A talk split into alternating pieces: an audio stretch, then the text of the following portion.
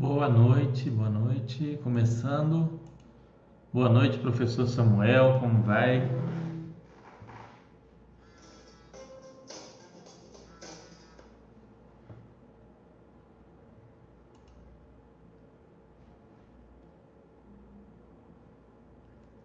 Boa noite, pessoal. Deixem um, um salve aí para a gente começar o chat. Hoje a gente vai falar sobre fundos de varejo, né, sobre os fundos imobiliários que investem em imóveis de varejo. Tratar um pouco do que, do, o que são os imóveis de varejo, o que são esse tipo de fundo imobiliário, o que, que eles buscam fazer. A gente vai falar um pouquinho sobre isso e vai começar a falar do, do fundo mais comentado desse setor, que é o Rio Bravo Varejo, ok? Então vamos esperar vocês chegarem aí para a gente dar início ao nosso assunto. Enquanto isso, se quiserem deixar alguma pergunta, Boa noite, Ted Fox, como vai? Podem ir deixando aí as, as perguntas para depois que a gente começar aí entrar no nosso assunto.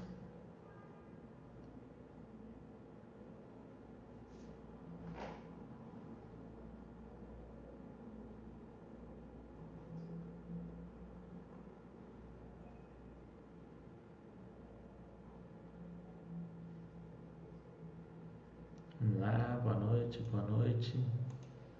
Podem perguntar, pessoal, podem falar aí o que vocês quiserem, deixar mensagem.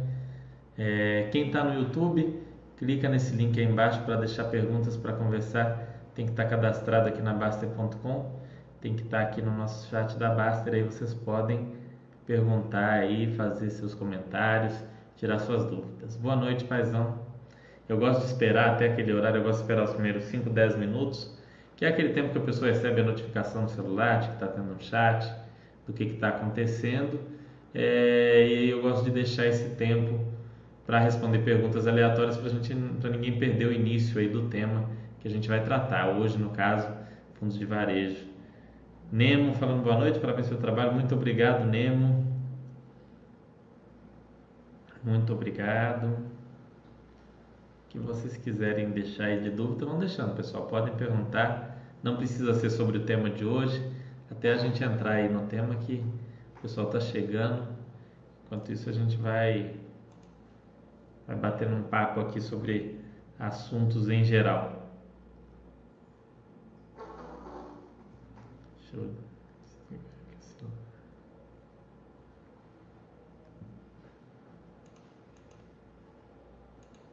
Conhece algum FLLS? FLLS de varejo de gestão passiva. FI, né? Não é FLLS. Eu estava pensando o que é FLLS. Não tem TED Fox um com gestão passiva, que seja um imóvel só. Tem mais ou menos, tem mais ou menos. Tem o FIP, tem imóveis de varejo, é o FIP.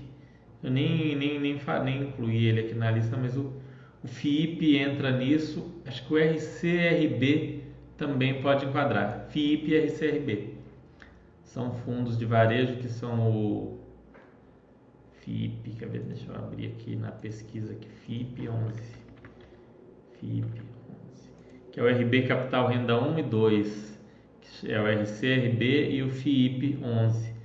Eles são fundos que têm imóveis de varejo e que são de gestão passiva, ok?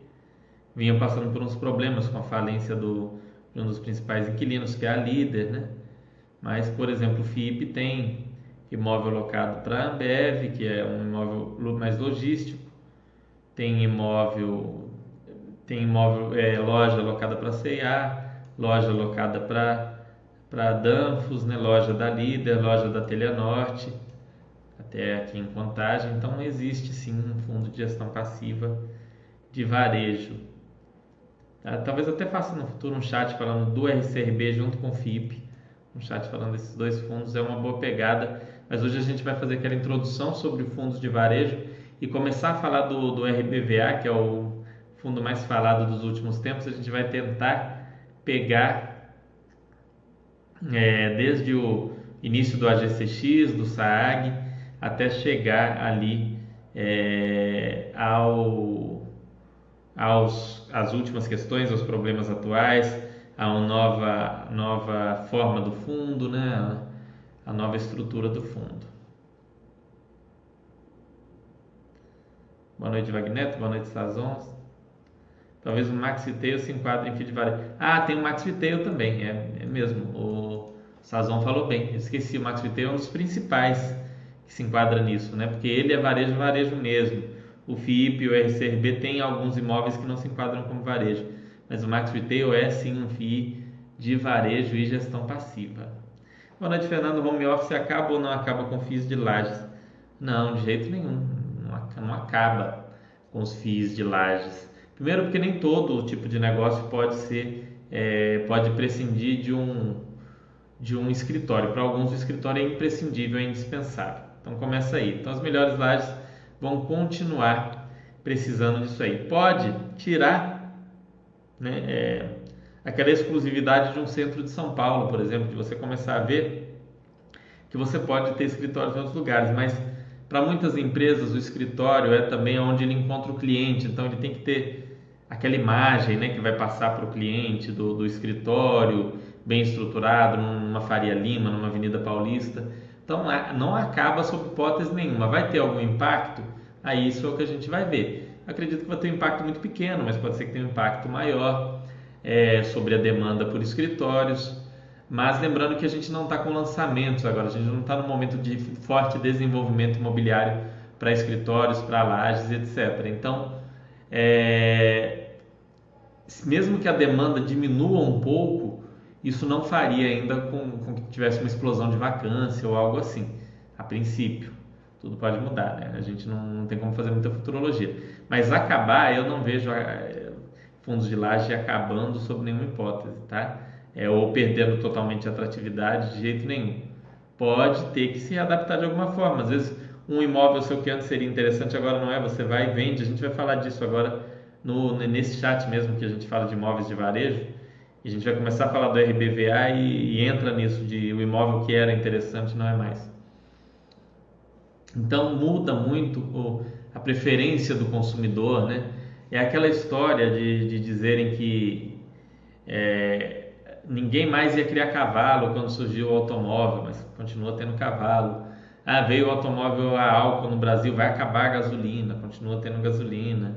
Ah, é, é, sempre tem isso de vai acabar com não sei o que. Não se acaba, muito menos do dia para a noite, com a maior parte das coisas.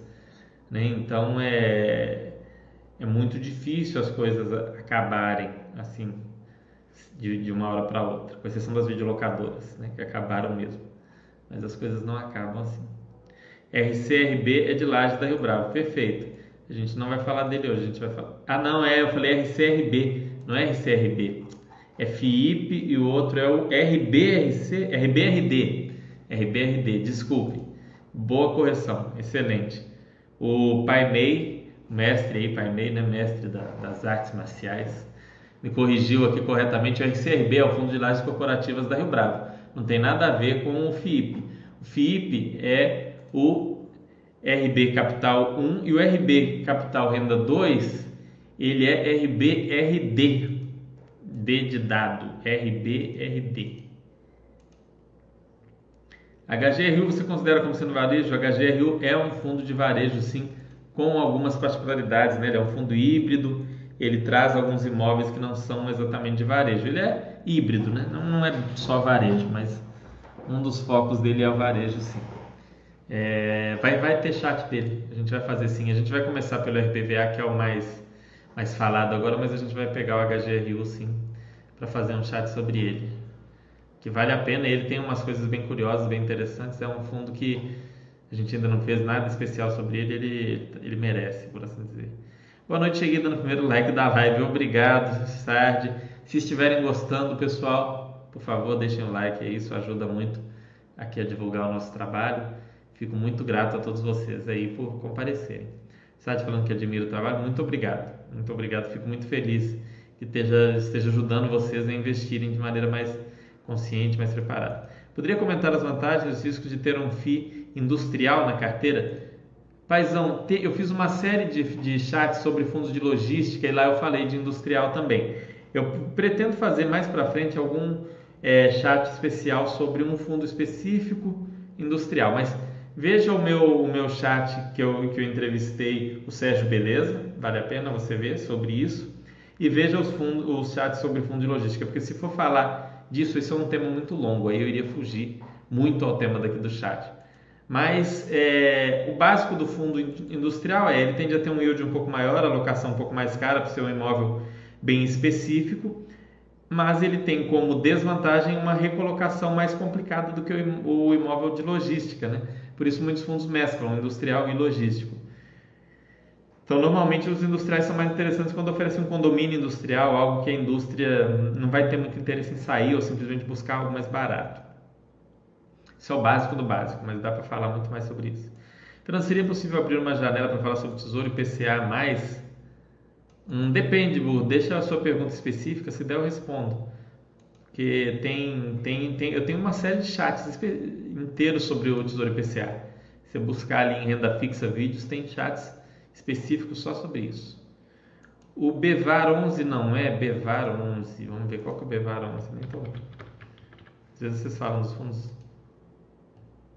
Bevar 11 é também um fundo de, de varejo, sim. Fundo de varejo. Brasil Varejo. Vamos ver o portfólio dele.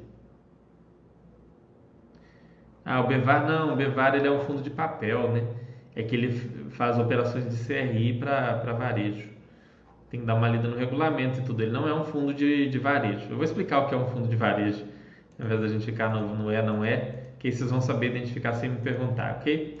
Vamos começar agora então já deu o tempo que o pessoal ir chegando, chegou bastante gente. Os fundos de bancos podem ser considerados de varejo, mas que no momento são alugados apenas para um inquilino? Sim e não, eu vou falar disso também, eu acho. É, como é o tema principal, já vou entrar no tema principal, aproveitar que sua pergunta é relacionada ao nosso assunto.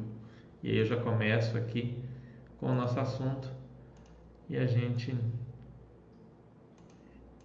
a gente vai e trata disso aqui. Bom, pessoal, hoje como vocês já sabem, o assunto é sobre fundos imobiliários de tijolo, mais especificamente sobre fundos de varejo. Então, aí já responde aquela pergunta do Bevar. Pô, mas Bevar não é varejo, mas varejo é uma subdivisão dos fundos de tijolo. Bevar é um fundo de papel, de CRI. Pode fazer papéis para imóveis de varejo, mas não é um fundo de varejo. Segmento varejo, lojas, agências bancárias, até mesmo supermercados são imóveis de varejo, né? É um segmento específico. A gente já falou aqui de lajes corporativas, logística, falou muito de shoppings. É... Vai falar sobre universidades emendando com esses de varejo na hora que a gente for falar do HGRU, num chat futuro. Depois a gente fala sobre hospital e residencial mais subsidiariamente aí no futuro, mas hoje é varejo puro. O que são então fundos imobiliários de varejo? Varejo, pessoal, o termo varejo é significa que é aquilo que é aberto ao grande público, aquilo que está à venda para o comum, para a população, para a pessoa física, para o indivíduo do dia a dia. É isso que quer dizer varejo. Quando fala tem atacado e varejo, atacado é aquele que vende para outras empresas, que vende em grandes quantidades, que não vende uma unidade ou dois. Varejo é algo mais amplo, ok? Varejo é algo mais acessível a todos. Basicamente, quando a gente fala de um fundo de, é, de varejo, é um fundo de loja, um fundo de imóvel na rua onde se situa um estabelecimento comercial. Uma loja, um banco, uma farmácia, é, um supermercado, é aquele imóvel de rua mesmo. Você, você que pode estar numa cidade pequena e me assistindo, você conhece isso. Você não precisa estar em Belo Horizonte, em São Paulo, no Rio de Janeiro, para você conhecer o que é um imóvel de varejo. Aquela loja de rua, a lojas americanas, a Magazine Luiza, é, Ricardo Eletro, essa não tem mais, né? Mas loja 100, enfim, lojas é, Casas Bahia, aquela loja de rua que você vê é, lá a fachada e você já sabe, ó, trata-se de uma loja americana, vou entrar lá e vou comprar. Por sinal, o Sazon chamou atenção aqui para o Max R, né? É um fundo que tem vários imóveis locados para as lojas americanas, aquela loja de rua das lojas americanas, que fica numa esquina, que fica numa rua é, bem localizada da cidade, tem lá. E aqui tem outros exemplos, né? por exemplo, agências bancárias. Aqui esse daqui é um imóvel do BBPO, É, restaurantes, esse aqui é um imóvel da do Rio Bravo Renda Varejo, por sinal é o único imóvel dele vazio, onde funcionava o restaurante Nobu, que ele está aí em tratativas para alocar, mas é o, o, imóvel vazio do fundo atualmente.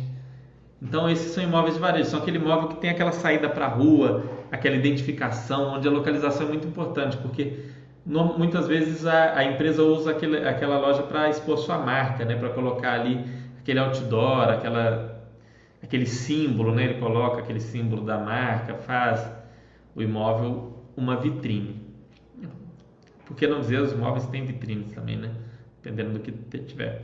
Então, em vez, tem imóveis de rua, lojas, agências bancárias, restaurante, é, farmácia, loja de né, lojas de departamento e tudo mais.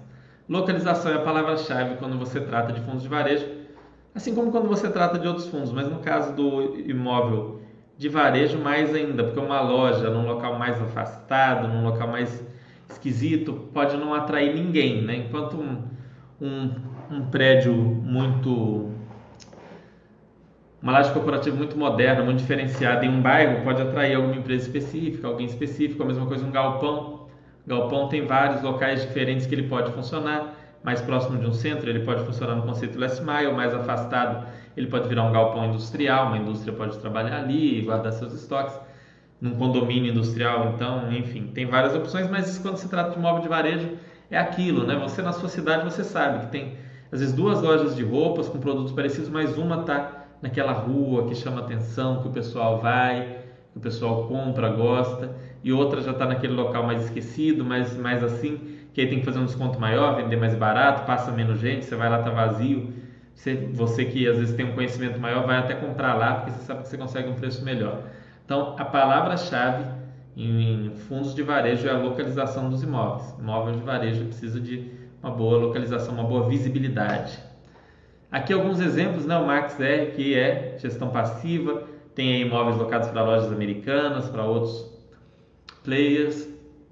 RBVA, que tem Santander, Caixa Econômica, Extra, Pão de Açúcar, é, tinha o, o, restaurante Nobu. A gente vai olhar o RBVA hoje, é o fundo que a gente vai começar a falar.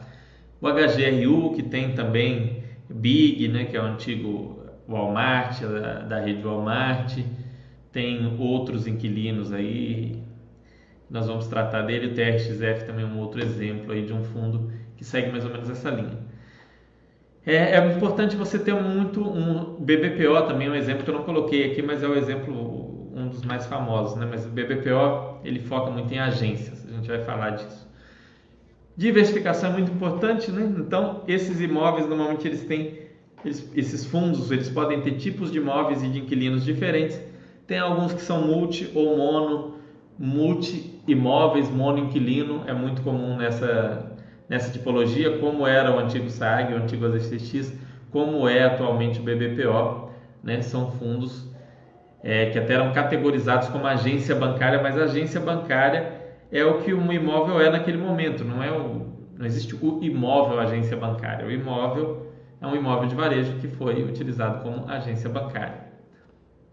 E existe também as diversas estratégias nessa, nessa área. Como a gente viu, Max R é gestão passiva, RBVA é gestão ativa, é, RBVA fazia desenvolvimento para renda, enquanto o Max R, por exemplo, era só é, renda, né? comprava imóveis para alocar. Então existem estratégias diferentes dentro dos fundos de, de varejo. Aqui tratando um pouco do meu, meu livro, né? fazendo um merchan, para você que está no YouTube, tem o um link aí para comprar. E você que é assinante da Baster.com, leia o livro está disponível gratuitamente para você, juntamente com um conteúdo imenso aí de, de, de coisas.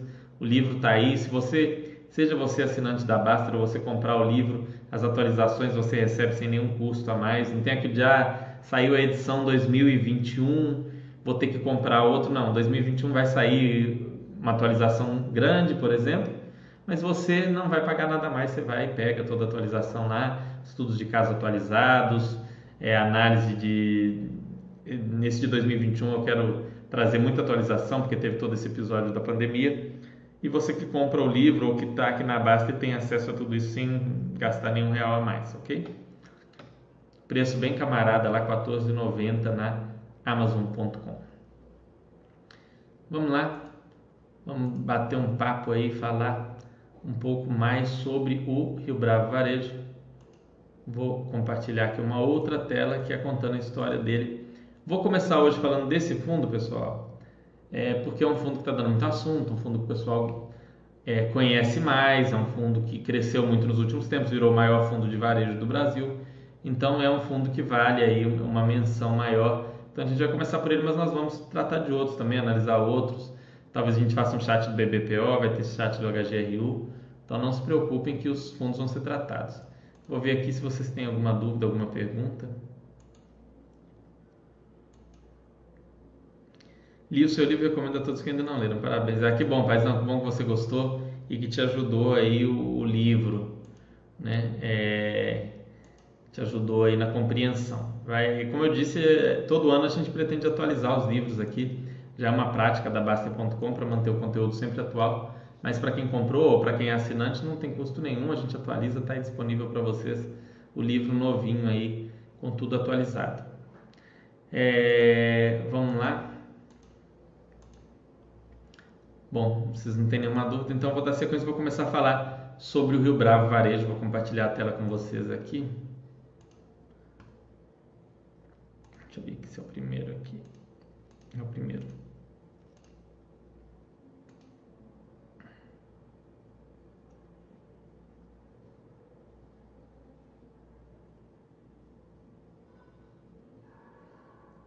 Chats. Exibido documento, deixa eu ver se é esse aqui. Hum, não, não é esse.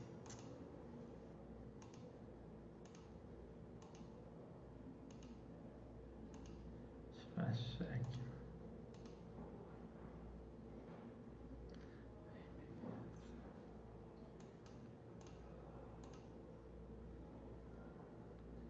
Não é esse também, é o que está escrito institucional. Como é que eu não estou conseguindo compartilhar com vocês? Só um momentinho. Problemas técnicos aqui. Hum. PowerPoint.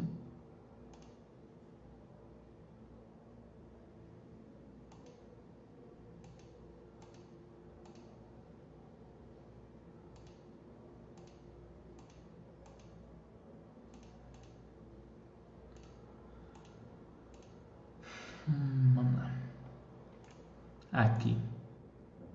Aí, estão vendo? Traçando aqui um pouquinho da, da história do fundo, tá?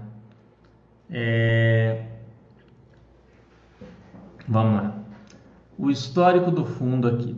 Ele começou, pessoal, em novembro de 2012. Vocês estão vendo? Estão conseguindo ver? Então, sim, está aparecendo aqui, né? Tá tudo certinho.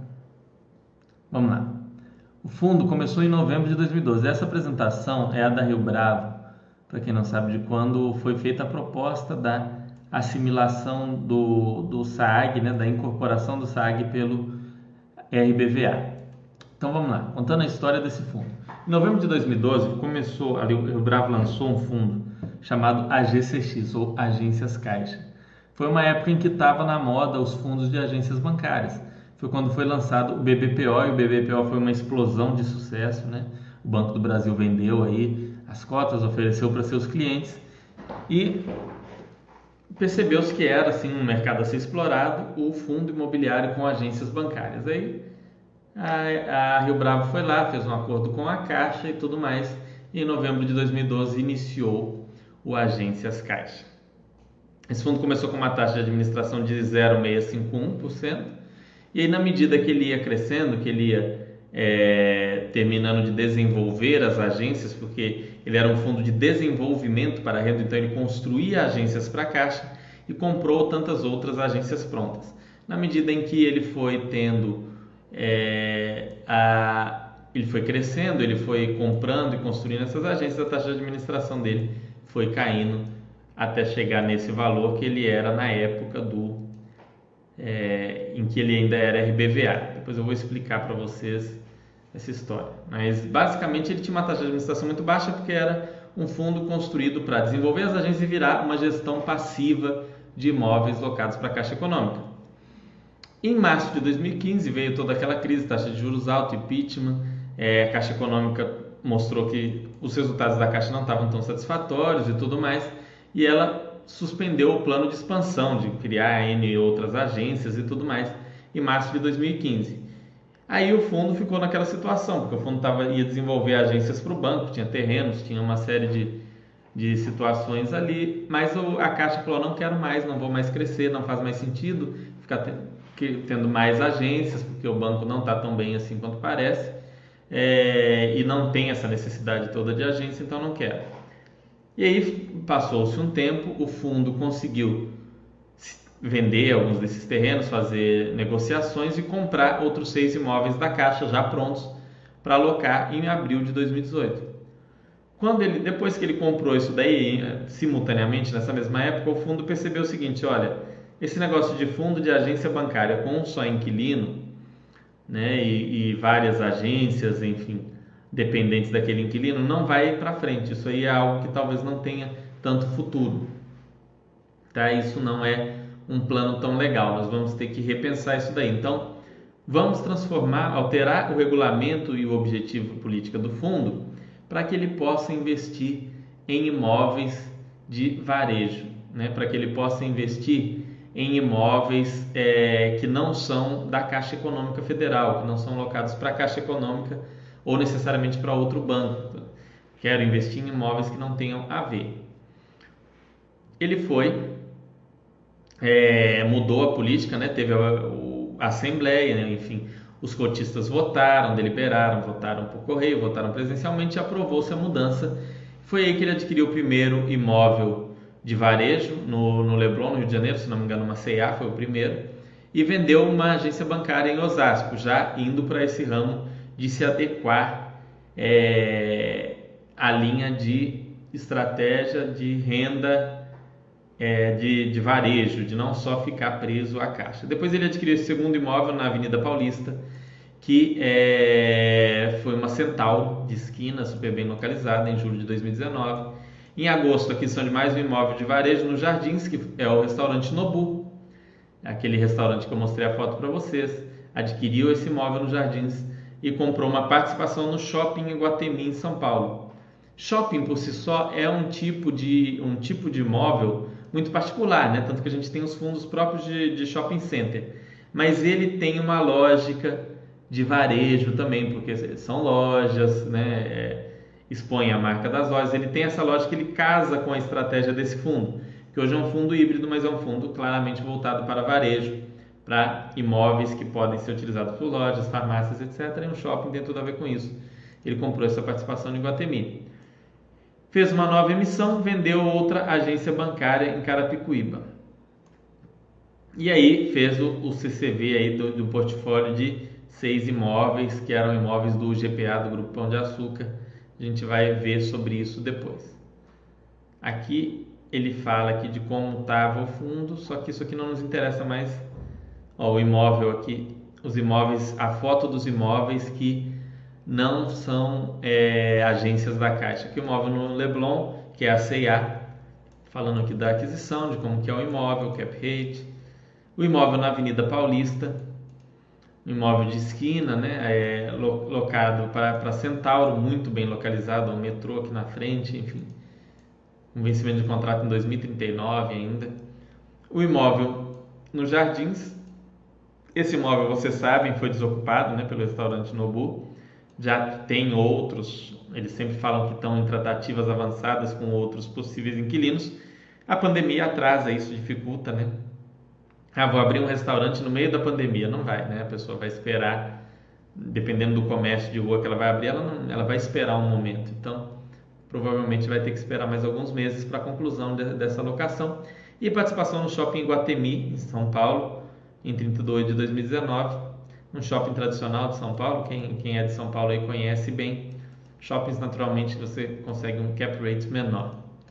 Então, tá aqui falando direitinho sobre os, os imóveis que a participação de, de, que ele vai ter no imóvel, 75 das 60 mil cotas, uma participação relativamente pequena. E aí aqui são esses seis os imóveis lá do CCV que são imóveis, é, supermercados do Grupo Pão de Açúcar, imóvel Guarujá, imóvel Recife, imóvel Brasília, são imóveis que já pertencem agora ao fundo. Acho que todos os seis deu, deu, deu certo do diligence. A gente vai olhar o último relatório gerencial e vamos, vamos ver mais detalhadamente. Isso aqui é o que aconteceu. E esse fundo, né, eu contei toda aquela história, mas recentemente ele incorporou um outro fundo chamado SAAG, Santander Agências, que era um fundo que tinha a mesma lógica ali do Agências Caixa de comprar imóveis para alugar para um banco, para um grande banco, só que ele era é, exclusivo do Santander e não da Caixa Econômica, também gerido pela Rio Bravo. A Rio Bravo falou: olha, não tem por que ter um imóvel da Caixa, um fundo da Caixa, um fundo do Santander, um outro fundo, transformar um deles num fundo de varejo que aceitou os imóveis e manter. Então, vamos juntar tudo? Fez as assembleias de cotistas, perguntou para os cotistas do, do, do IRBVA, perguntou aos cotistas do SAG e todo mundo falou: olha, eu topo todo mundo falou, olha, ok, eu acho sim que pode acontecer e juntou esses dois fundos, criando um fundo maior. E aqui tem a fotografia desse fundo maior. É,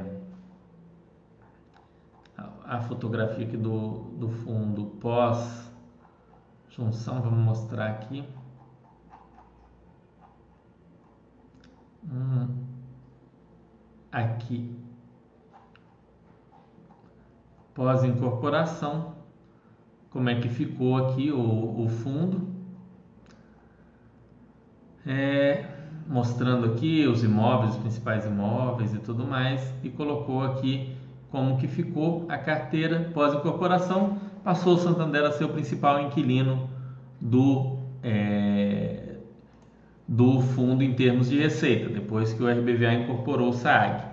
Então virou um fundo que tem 54% de locação para o Santander, 31% para a Caixa e o restante aí para esses outros players aí, sendo o menor o, o Shopping Guatemi, onde ele tem uma participação muito pequenininha. Então foi isso que aconteceu ainda nesse ano com a história desse fundo. Era um fundo de agências, em 2018 virou um fundo de varejo, é, começou a vender alguns imóveis, comprou outros imóveis em 2019, comprou CA, comprou imóveis do Grupão de Açúcar, comprou os imóveis, é, da, vendeu imóveis da Caixa Econômica, comprou o Nobu e aí incorporou o SAAG. Assim ele chegou na configuração atual. Com a incorporação da, do SAAG também teve um aumento da taxa de administração que era muito abaixo do mercado, né? É, ainda é abaixo até, só que era muito abaixo, era de 0,3, como a gente viu, foi para 0,65, no mercado é, é, isso, é 1, é 1% mais ou menos quando é um fundo de gestão ativa, esse está em 0,65 sobre o valor de mercado. Então, essa teve toda essa mudança no período. Agora vamos dar uma olhadinha aqui no mural do fundo para vocês verem mais detalhes sobre ele aqui.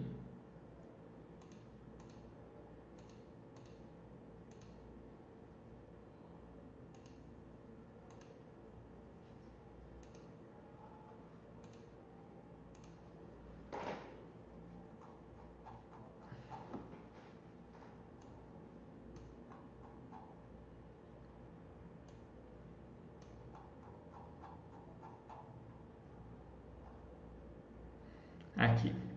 Vamos lá, essa é a página principal. Para quem não conhece, Baster.com, você entra aqui www.baster.com.br mercado, vem em FIIs e imóveis, ou você pode vir aqui só no pesquisar no site, você digita BVA e já aparece aqui a opção. Tá aí a fotinha aqui da agência da Caixa Econômica, né? Era o antigo Agências Caixa. A Caixa Econômica nem é mais o principal inquilino. Depois a gente tem que mudar essa foto aí.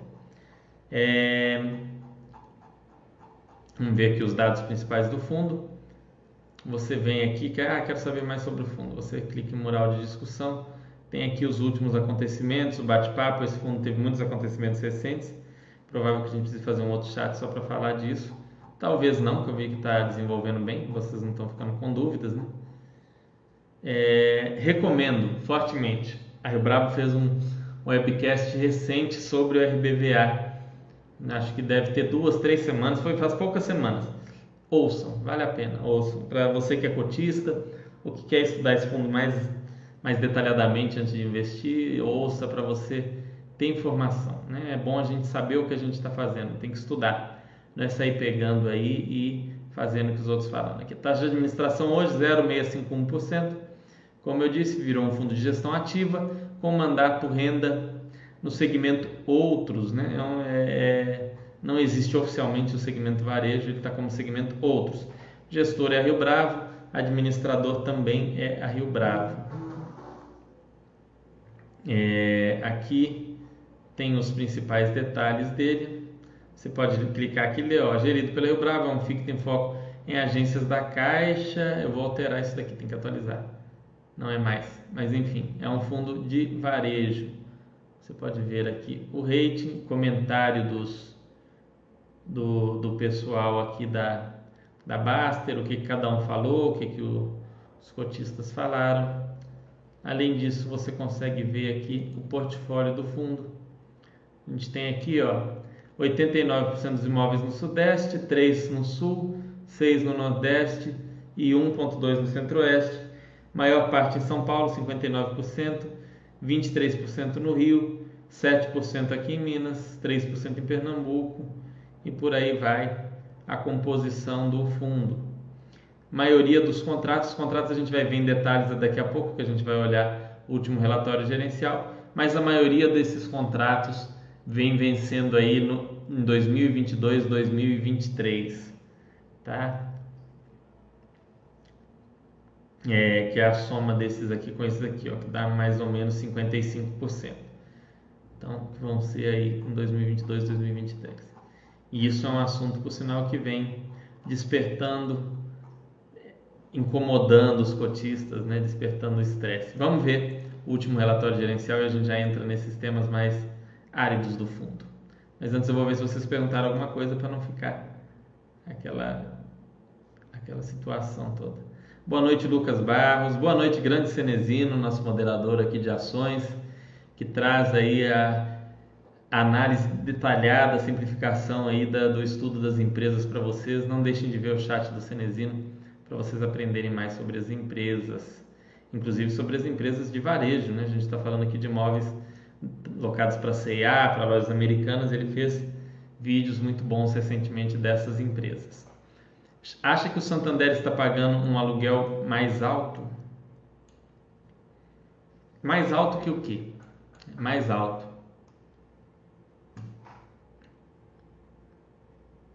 Mais alto. Não, não entendi. A pergunta, Ted Fox.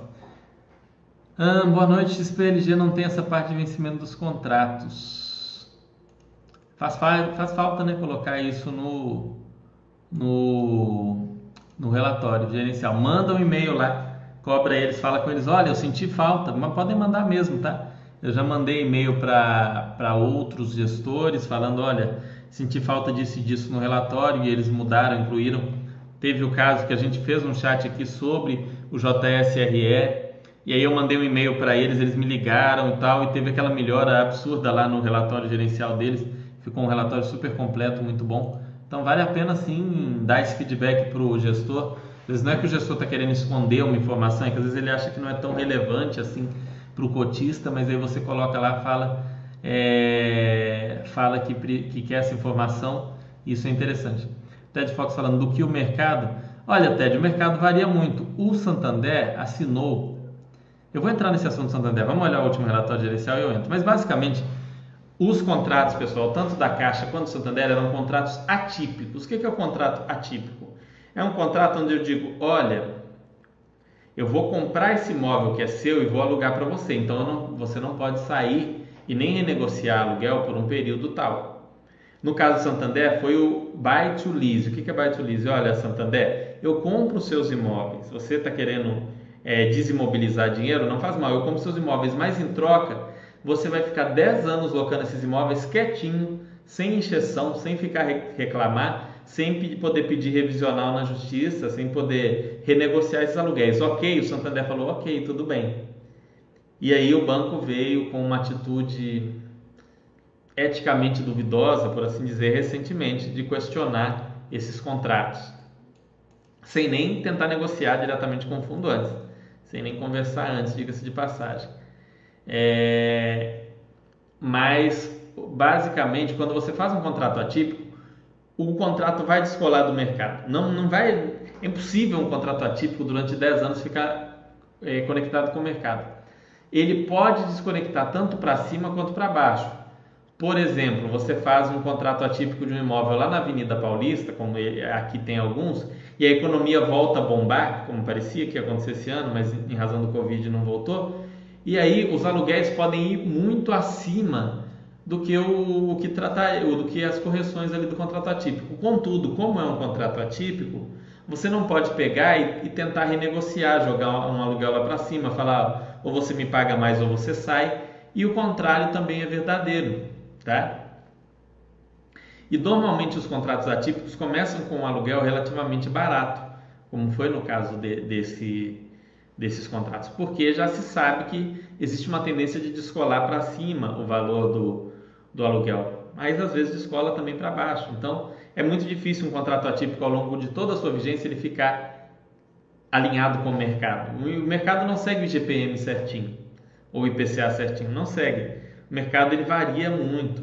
Né? As pessoas têm aquela visão, é, a visão romântica né? de que imóvel, o, o valor só sobe de acordo com a inflação. No longo prazo, realmente o imóvel ele tende a, a manter o seu valor, ou seja, a seguir a inflação, mas no curto prazo isso não acontece. E em 10 anos também isso não necessariamente acontece. O mesmo vale para os aluguéis. Os aluguéis ao longo de 10 anos podem subir muito acima da inflação ou cair muito abaixo da inflação, mas em, em períodos muito longos eles tendem aí a ter um a preservar o poder de compra. Contratos atípicos com processo judicial por parte do inquilino tem sentido? Alguma vez algum inquilino já conseguiu o resultado com isso? A Manuela, pelo que eu sei, nunca nenhum inquilino nem tentou isso antes. É a primeira vez e o, o Santander vem perdendo essas ações, né? Mas a gente vai falar disso. Vamos, vamos agora trazer o último relatório gerencial. Vamos falar do último relatório gerencial que a gente entra nesse, a gente entra um pouco nesse tema também. Porque senão passa o chat todo a gente falando essas coisas. É, tem, tem muitos vídeos legais sobre. Aqui, ó. Relatório gerencial de junho de 2020 aquele imóvel da, da CEA no Leblon e um outro imóvel aqui, não sei se é o Nobu, que ficou aqui na, na capa na, no vídeo. Eles deviam pôr uma legendinha, ia ser legal. Mas enfim, o fundo está com uma BL de 146 mil metros quadrados, uma vacância de menos de 1%, que é o imóvel que era alocado para o restaurante Nobu, que eu mostrei, falei com você sobre o imóvel, sobre a situação que, que é retratada justamente no relatório, de lá que eu tirei essa informação. É, valor de mercado em milhão é 1 bilhão e 590 milhões. E um fundo muito negociado com uma liquidez muito boa. Tá? No semestre, o fundo distribuiu os cotistas 102% do resultado, ele fala aqui. É... Hum... Aqui ele fala sobre essas ações judiciais, o ajuizamento de 28 ações judiciais que o Santander tomou é, para reduzir o aluguel. O Santander falou: olha, eu tô, eu tô muito prejudicado com esses aluguéis. Segundo na, na própria ação, está acontecendo um enriquecimento indevido do, dos cotistas e do fundo com esses aluguéis tão altos, tão, enfim, tão acima do mercado. Foi o que o, o Santander alegou, colocando até uns cálculos equivocados calculou retornos absurdos lá. É, muito mal feita a mesma ação, mas teve é, uma ação buscando isso, né? uma certa falta de respeito com os contratos. E foram 28 imóveis, né? em relação a 28 imóveis, só que dos 28 eles, eles pediram uma liminar. O que, que eles pediram? Eles pediram: olha, juiz, enquanto você não decide se é realmente cabível a redução desses aluguéis, Vamos fazer assim, vamos fazer o depósito desses aluguéis em juízo enquanto é discutido o valor, né? O, o depósito dessa diferença que, é, que eu estou falando que tem que reduzir. E aí o juiz, e o, todas as decisões foram não, não vai ter, você vai pagar o aluguel normalmente até que seja discutido. Ou seja, não, não impactou em nada as receitas do fundo. Os juízes falaram, olha, você vai ter de pagar seu aluguel normalmente. Se aí depois eu falar que vai reduzir, aí a gente vê o que faz. Mas a princípio, você vai pagar seu aluguel normalmente o valor completo do aluguel, não vai, não vai ter nada de depósito em juízo. Então foi o que aconteceu até agora. Não teve ainda é, um, não teve ainda um, uma definição desses processos, não, não, não acabaram ainda, não foram transitados em julgado. Acho pouco provável que o fundo perca esses processos, pode acabar perdendo um ou outro, mas não, não, mesmo assim acho difícil, para ser bem honesto, acho bem difícil, mas não, não, não é impossível, né? A gente tem que estar sempre trabalhando com as possibilidades. O fundo até fez um relatório mostrando o impacto que seria nas receitas totais do fundo, seria algo em torno de 20%. Então, de 89 centavos iria dar algo em torno de 16 a 19 centavos né? não, não, muito mais do que isso, tinha lá o, o valor certinho. E se perdesse seria isso. Entra aí a importância também do que a gente fala para você sempre de diversificação. Se você tivesse só cotas do RBVA, você provavelmente poderia ficar bem preocupado com a possibilidade de perder é, 20%, 30% da sua receita de uma hora para outra. Se você tinha dois fundos, já o impacto já era 8%. Se você seguia o que eu falo aqui de 11 fundos, 11 a 15 fundos no mínimo, o seu impacto seria de no máximo 2% a 3% da sua receita total, ou seja, praticamente nada. Diversificação. Só a diversificação salva, já diz o nosso caro André Bassi, que está aí todos os sábados às 11 horas trazendo um chat difícil para vocês aqui na Bassi também então, diversifiquem, né? Para quem está diversificado, o impacto disso daqui teria, se o pior acontecesse, o que tudo indica não vai acontecer, seria muito pequeno. E a Rio Bravo realizou um chat falando sobre isso aqui no dia 29 de julho. Então você pode até abrir esse último relatório aqui na Baster e clicar aqui que você já vai para o chat deles e assistam. Quem quer saber mais sobre esse caso específico e sobre o fundo, vale a pena ver o, o webcast deles, onde o, o próprio gestor fala sobre o assunto de maneira muito mais detalhada, ok? Já que a gente já está falando aqui um pouco sobre Santander, recentemente Santander falou: olha, não vou renovar grande parte desses contratos de locação. Tem aqui até o fato relevante. É, o Santander falou: não vou renovar a maior parte desses contratos. Não vou, não quero mais, é, não vou mais locar 26 dessas 28 agências, né? 26 desses 28 imóveis. E aí o pessoal pode pensar, danou-se, né? Vai largar 26 imóveis, o impacto vai ser muito maior do que aqueles 20% inicial, vai ser um impacto de quase metade da receita do fundo. Esse fundo, meu Deus do céu, o que, é que vai acontecer?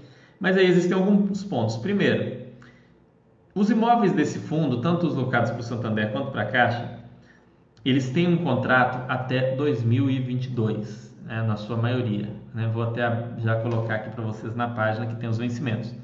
Podem ver aqui, ó, 2022, 2023, Caixa aqui 2022, tem alguns que é 2025, Santander aqui 2022, 2022, ó, dezembro de 2022 a maioria, dezembro de 2022, dezembro de 2022.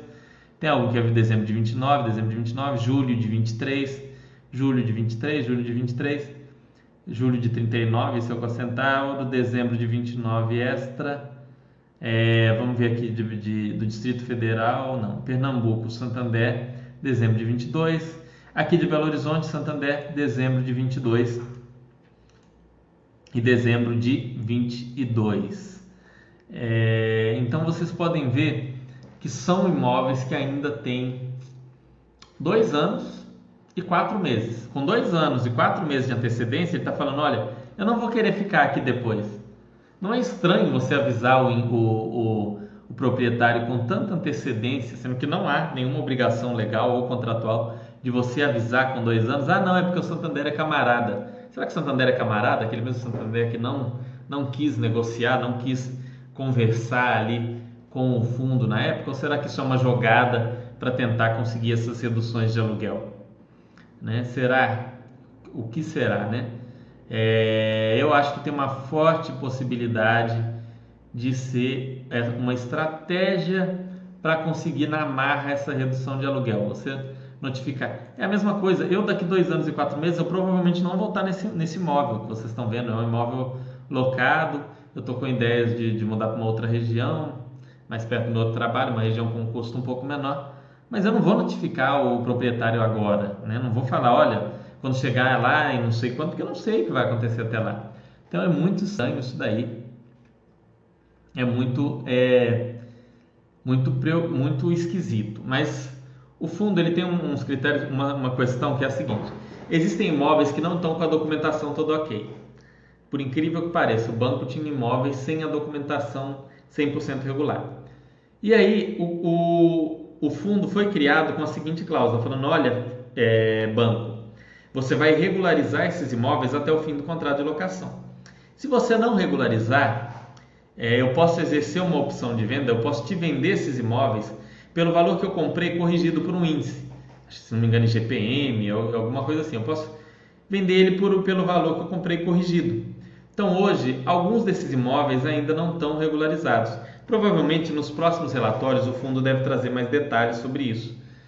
E esses imóveis, o fundo pode pegar. O fundo não, não era em nenhum momento foi ideia do fundo devolver esses imóveis para o banco, exercer essa opção, mas o fundo pode pegar nos imóveis que não são tão interessantes e falar para o banco: olha, banco, então você não regularizou, você não quer continuar alocando, fica com os imóveis, o imóvel é seu, toma de volta e você me paga aqueles valores. E aí o fundo vai distribuir vai alocar em outra coisa. Pode acontecer? Pode.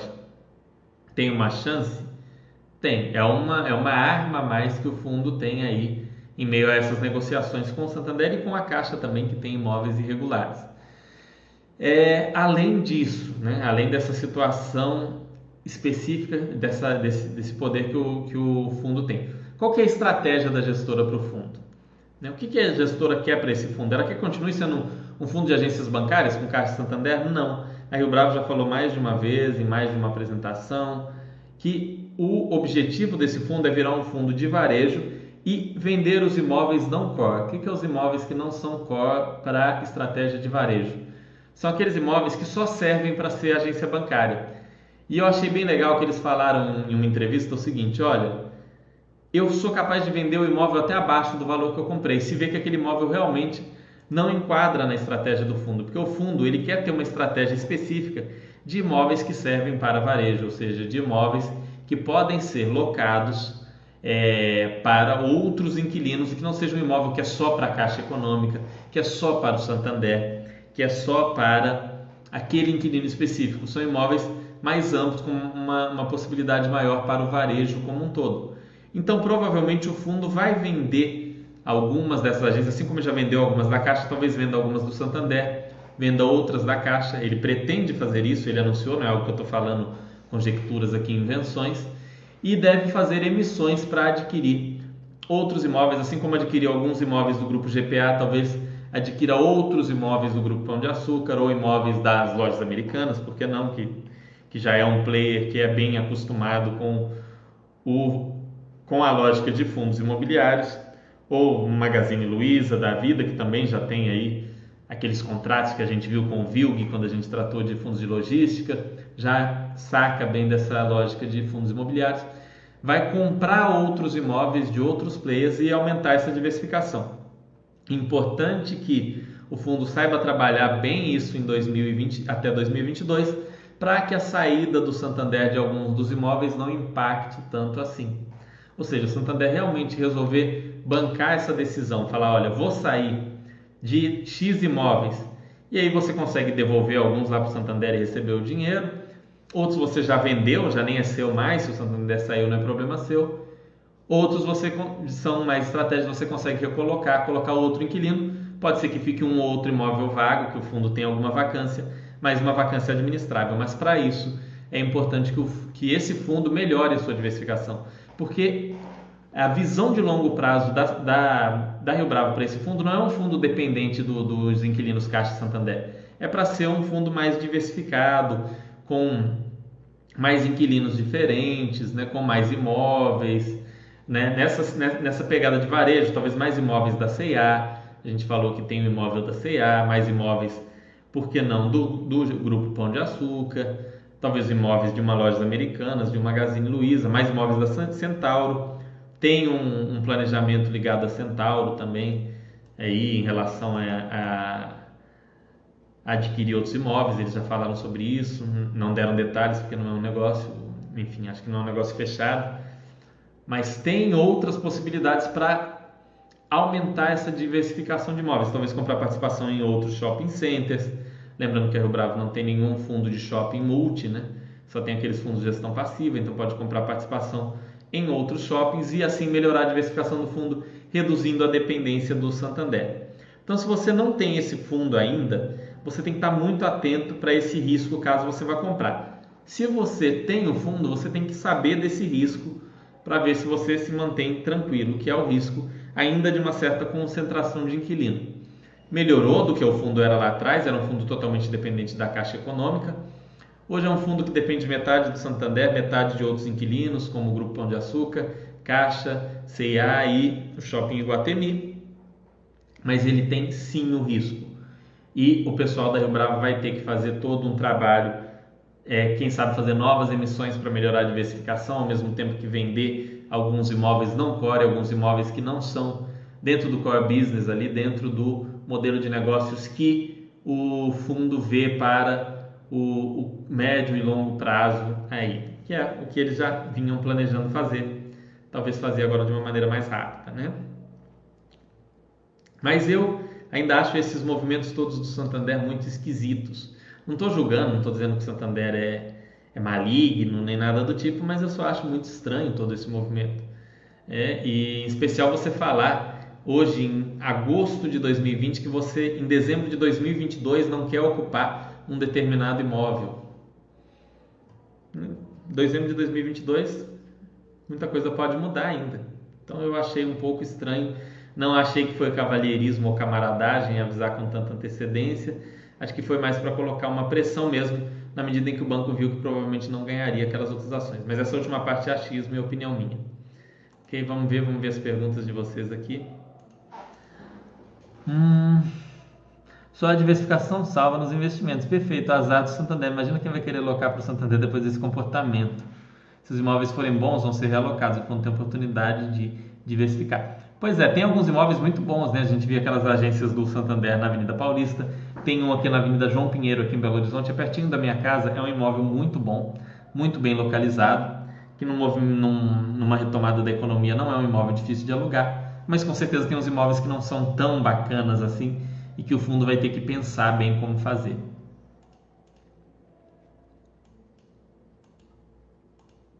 Cenezino falando, parece que foi uma determinação do controlador espanhol, porque a coisa está feia na matriz. Isso eu não sabia.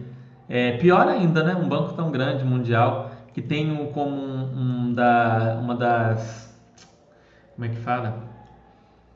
Tem como uma das operações mais mais bem estruturadas aqui do Brasil fazer as coisas desse jeito, né? Muito fica meio feio, né? Só, só falta o banco ir embora do país daqui a pouco.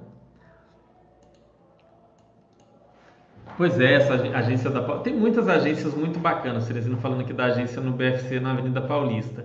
Tem muitas agências boas do Santander, da Caixa também, naturalmente.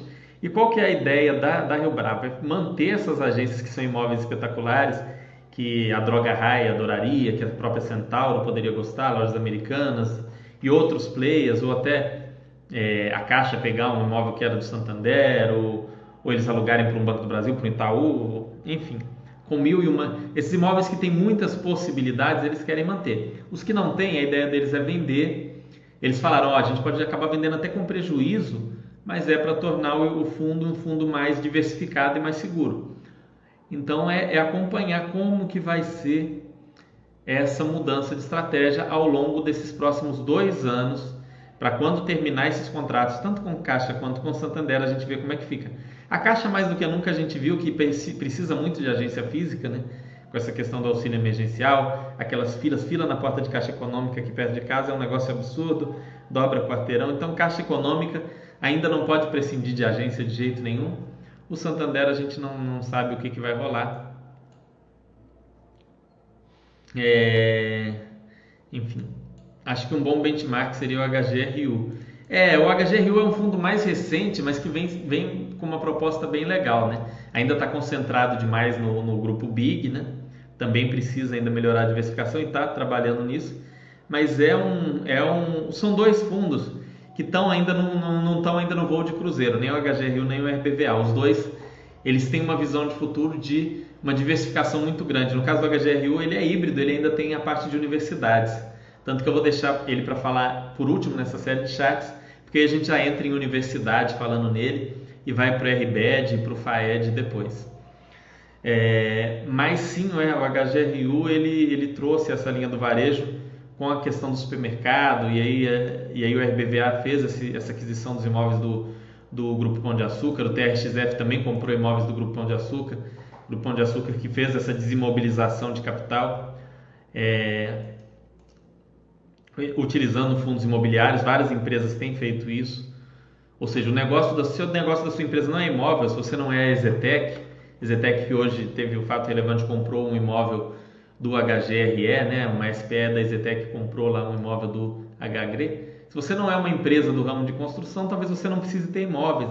Mais sentido você desimobilizar vendendo para um fundo imobiliário. E aí você tem essa, essa liberdade, essa tranquilidade até que o Santander está tendo de, olha, preciso cortar custo, eu posso devolver o imóvel para é, posso devolver o imóvel para o proprietário para eu cortar os custos. Vou devolver lá em dezembro de 2022 para eu cortar meus custos e ficar tranquilo aqui é, no, nos, só nos imóveis mais estratégicos para mim. Então, para as empresas em geral, não necessariamente bancos, mas para uma caixa, para um Santander, para um grupo Pão de Açúcar, talvez faz mais sentido você ter dinheiro no seu negócio, que é, seja supermercado, banco, principalmente banco, né?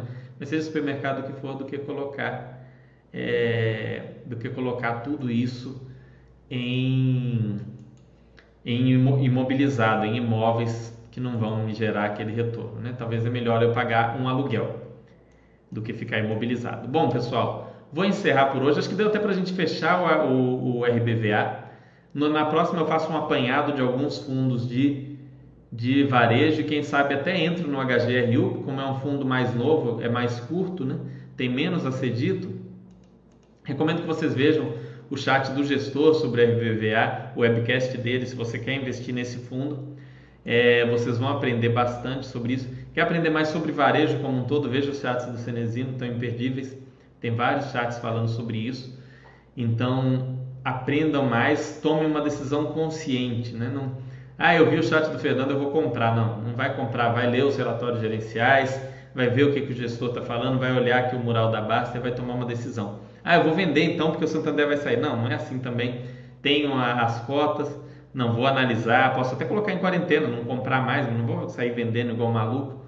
Vou avaliar, vou ver essa questão desses contratos, vou esperar os próximos relatórios gerenciais para ver o que, que, a, que o Bravo vai falar sobre isso, qual que é a estratégia, como que ela vai abordar. Muito em breve vai sair o relatório gerencial novo, talvez se sair antes do próximo chat, quando que saiu esse último? Vamos ver aqui. Deixa eu ver quando que sai esses relatórios da, do RBVA. Vai sair na segunda-feira que vem, provavelmente. Então eu devo trazer esse relatório gerencial novo, tá? Na segunda-feira que vem, se tiver saído já o relatório novo da RBVA, a gente vai discutir aqui vou ler ele e trazer, se eles trouxerem novidades sobre isso, aí a gente traz, ok?